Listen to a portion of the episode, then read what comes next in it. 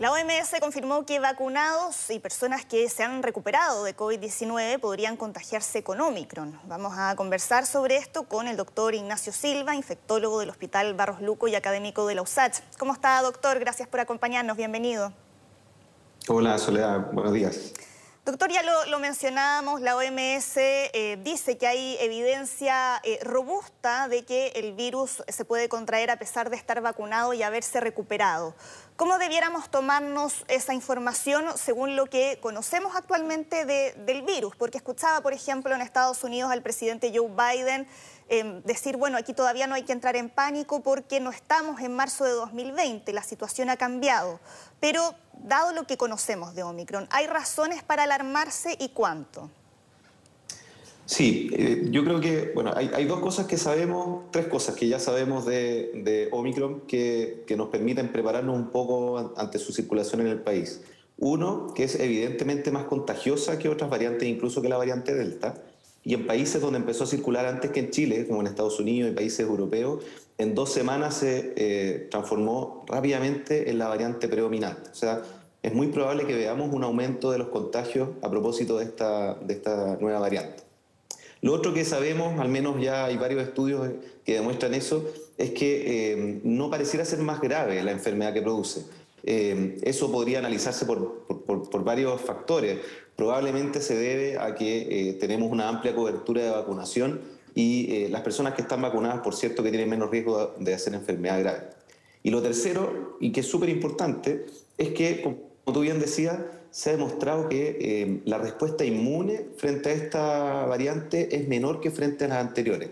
Tanto la respuesta inmune generada por la enfermedad previa, o sea, las personas que ya tuvieron COVID, como la generada por los esquemas de vacuna convencionales con, dos dosis.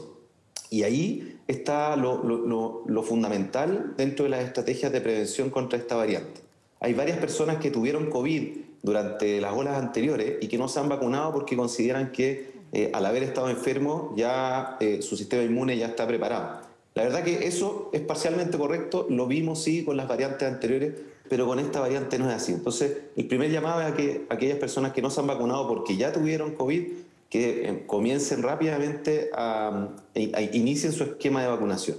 Y lo otro es que también se ha demostrado que las personas que tienen dos dosis tienen mayor riesgo de contagiarse y mayor riesgo de enfermarse gravemente que aquellas que tienen tres dosis.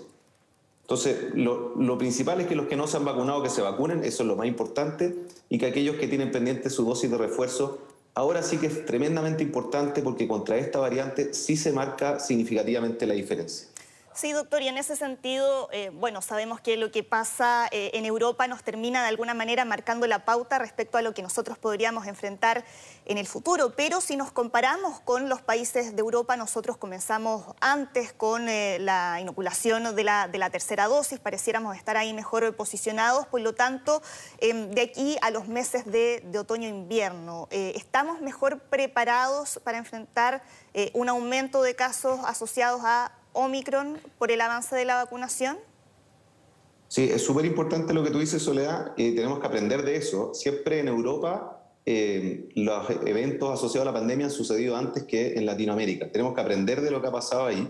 Eh, afortunadamente el escenario, como tú bien dices, en Chile es diferente porque tenemos una amplia cobertura de vacunación somos uno de los países que más vacunas ha administrado en el mundo y eh, me parece que actualmente eh, los que tenemos administrada mayor cantidad de dosis de refuerzo. Y en ese sentido, por supuesto que estamos en un escenario muy diferente eh, que, que, el continente europeo. Hay varios países que no tienen la tasa de vacunación que tenemos en Chile. Y lo otro que afecta positivamente a nuestro país es el clima, porque nosotros estamos entrando al verano, donde tenemos muchas más posibilidades de hacer actividades al aire libre, de ventilar los espacios y sabemos que es un factor clave para disminuir el riesgo de infección. Las mascarillas, el distanciamiento y la ventilación de los espacios cerrados. En cambio, en Europa están entrando el invierno, donde se van a juntar más, van a haber más aglomeraciones, hacinamiento, menos ventilación, con una variante más contagiosa y menos tasa de vacunación. Eso, por supuesto, que eh, genera un escenario mucho más eh, eh, de, de peor pronóstico. Pero yo creo que en nuestro escenario, si mantenemos la tasa de vacunación que tenemos, no hay que olvidar que todavía hay personas que no se han vacunado y hay varias personas que todavía no reciben su dosis de refuerzo, creo que ahora es el momento que aprendamos del ejemplo de lo que está pasando en Europa y que eh, evitemos saturar una vez más nuestro sistema asistencial. Sí, em, varias, varias cosas en, ese sentido, doctor. Bueno, de aquí a, a que lleguemos al, otoño-invierno todavía faltan algunos meses. Este es un virus que, em, del cual todos los días prácticamente estamos aprendiendo cosas distintas en lo que llevamos de, la pandemia. Por lo tanto, aquí también cabe preguntarse eh, en, todos estos meses que transcurran de aquí a marzo cuánto puede disminuir la inmunidad de la tercera dosis. Ya debiéramos estar eh, preparándonos, para, preparándonos para una cuarta dosis en Brasil, ya anunciaron una cuarta dosis para personas inmunodeprimidas y recientemente Israel también se está preparando para ser el primer país del mundo que aplique una, una cuarta dosis. ¿Nosotros ya podríamos eh, enfrentar lo mismo? Eh, hay que ser súper cuidadoso eh, al definir primero la necesidad de, nuevos refuerzos. puede ser que sea necesario, o sea, no digo que no lo sea, creo que hay que basarse en evidencia científica y en evidencia científica generada localmente. Ya hay estudios en nuestro país en curso para medir la respuesta inmune generada por las dosis de refuerzo y ver cuánto dura y qué tan potente es. Creo que eh, apresurarse y dar una dosis, una nueva, una cuarta dosis eh, antes de tiempo nos puede eh, hacer perder en el fondo una ventana de tiempo que, que podríamos ganar si es que la retrasáramos lo más posible. Creo que tenemos que tener más evidencia para saber si es que es necesario, probablemente lo sea, al menos en algunos grupos de personas, pero no lo sabemos todavía. ¿En qué momento es, mejor poner esta cuarta dosis? Y algo muy importante, ¿qué vacuna utilizar? Y eso, eso creo que es fundamental, porque no todas las vacunas generan la misma potencia de respuesta ni el mismo tipo de respuesta. Hay algunos que estimulan más los anticuerpos, otros que estimulan más las células, eh, y tenemos que saber con evidencia científica qué es lo que necesitamos ahora. Y además, otra variable importante es, em, ya se están desarrollando vacunas que, eh, que, tengan una acción contra todas las variantes del SARS-CoV-2. Hoy día, la que, las vacunas que estamos utilizando hoy día, como esquema inicial y dosis de refuerzo, son las que se generaron, las que se fabricaron en base a la variante original, que en estos dos años sabemos que han mutado muchísimo. No es, no es el mismo virus hoy día el que estamos eh, tratando de, de, cubrir. Por lo tanto, también hay que darle una vuelta si mejor esperar una nueva vacuna que cubra mayor cantidad de variantes del, virus y que nos dejen en un, mejor estado. Entonces, en resumen, puede que sea necesaria, me parece que hoy día no podemos tomar esa decisión, necesitamos más información para definir el momento exacto y qué tipo de vacuna vamos a usar. Sí, doctor, quisiera volver a, otro aspecto que, usted mencionaba cuando conversábamos sobre las cosas que preliminarmente se saben sobre este virus y que eh, eventualmente de acuerdo a lo que eh, hemos conocido hasta ahora, sería eh, menos severa que otras variantes. Em, pero aún así, al ser más contagiosa, ¿cuánto puede eh, generar presión sobre los sistemas hospitalarios?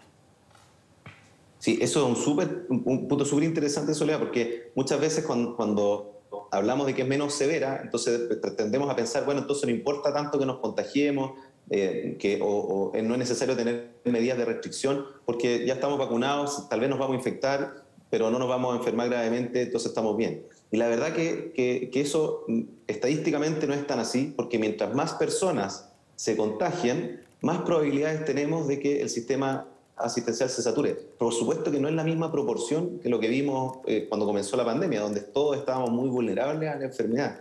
Pero mientras más casos hayan, aunque sea el porcentaje de personas que necesitan cuidados hospitalarios sea bajo, si el número total es muy grande, eh, igual vamos a sobrecargar el sistema asistencial. Hoy día tenemos cerca de un 90% de ocupación de camas críticas, que es más o menos lo que tendemos a tener en nuestro país sin eh, el, COVID. Antes del COVID también teníamos una situación eh, muy estrecha de, camas de, unidades de intensivo. Entonces, un pequeño estrés al sistema asistencial nos jugaría una, una muy mala pasada. Hoy día estamos dando atención a pacientes que quedaron postergados durante los dos años de pandemia. Hay muchos pacientes graves en las unidades de cuidado intensivo y ya no tenemos ni las mismas ganas, la misma fuerza física, ni emocional, ni los recursos económicos para, para darle atención eh, a, a una gran cantidad de personas. Así que, aunque sea menos grave, un aumento significativo de los contagios puede tener un impacto tremendo en el sistema asistencial. Doctor, ahora se vienen además las fiestas de, fin de año y ayer eh, parte de lo que dijo además la Organización Mundial de la Salud, una de las eh, frases que se ha eh, resaltado, ¿no? es lo siguiente, dicen, un evento cancelado es mejor que una vida cancelada, es mejor cancelar ahora y celebrar más tarde que celebrar ahora y estar de luto después. Bueno, en Europa están ahora eh, en invierno, han hecho un llamado allá a restringir las celebraciones de fin de año a los grupos eh, familiares, no tanto las fiestas de, trabajo. Pero bueno, aquí eh, en nuestro país, ¿qué es lo que uno podría proyectar? Eh, en cuanto a la situación sanitaria después de las fiestas eh, de, fin de año, donde aumentan las reuniones y qué eh, medidas también debiéramos tomar para poder celebrar de manera segura. Sí, yo creo que el, escenario en Chile es diferente a, la de otros países. En, en, Europa, con otra circulación viral mucho más significativa que acá. En África hay otros países con menores recursos, una cobertura de vacunación mucho menor que la nuestra. Nosotros estamos en un mejor pie. Eh, pero obviamente las fiestas, como tú dices, eh, significan un mayor riesgo de contagio porque nos, reunimos más, eh, el año nuevo genera situaciones sociales masivas muchas veces. Entonces aquí, primero, tenemos que tener claro que el, virus, aún estando vacunado, nos puede contagiar y podemos contagiar a otros, así que nos tenemos que seguir cuidando. Que las medidas de prevención son responsabilidad de nosotros mismos. No necesitamos una, en este minuto, en el momento de la pandemia en la que estamos, no necesitamos que la autoridad ponga restricciones eh, muy estrictas porque ya conocemos cómo prevenir la infección. Entonces, yo creo que aquí la recomendación sería principalmente adherir a las medidas de autocuidado que ya conocemos, eh, preferir reuniones eh, en grupos pequeños y ojalá en espacios abiertos, no olvidar el uso de la mascarilla en todo momento y el distanciamiento físico y ser responsables en la celebración. considerar que aún estando vacunados tenemos un riesgo de contagiarnos y sobre todo hay personas más vulnerables que tendemos a, visitar durante estas fiestas, adultos mayores, enfermos crónicos, que también tienen un riesgo mayor de enfermar. Entonces seamos responsables nosotros. Si vamos a visitar a un enfermo o a un adulto mayor, usar la mascarilla. Si vamos a hacer una reunión social, que sean grupos pequeños, al aire libre, y mantener todas las medidas eh, de responsabilidad. Y lo último, que es súper importante, que si tengo síntomas respiratorios de cualquier tipo, hoy día sabemos que el virus no se presenta necesariamente como cuadro grave, sino que muchas veces parece un resfrío común. Si tengo cualquier síntoma respiratorio, tengo que evitar cualquier tipo de reunión social, acudir a un centro de salud a hacerme un examen y si el examen sale negativo, algo que tenemos que aprender ahora de por vida es que si tengo síntomas de enfermedad respiratoria, aunque no sea COVID, igual puedo contagiar a otro. Entonces, mientras tenga síntomas, tengo que estar en mi casa. Y cuando se pasen los síntomas, puedo retomar mis actividades sociales.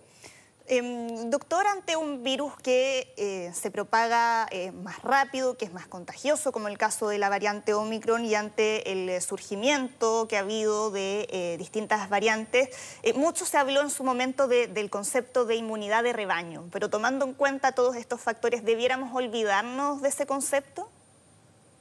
Sí, yo creo que afortunadamente dejamos de lado rápidamente el concepto de inmunidad de rebaño porque vimos que con este virus es muy difícil de, conseguir. Eh, por, varios motivos. Uno, porque se, va escapando rápidamente de la respuesta inmune. Eh, hemos visto que la reinfección es posible, que eh, las personas vacunadas se pueden contagiar igual y pueden contagiar a otros.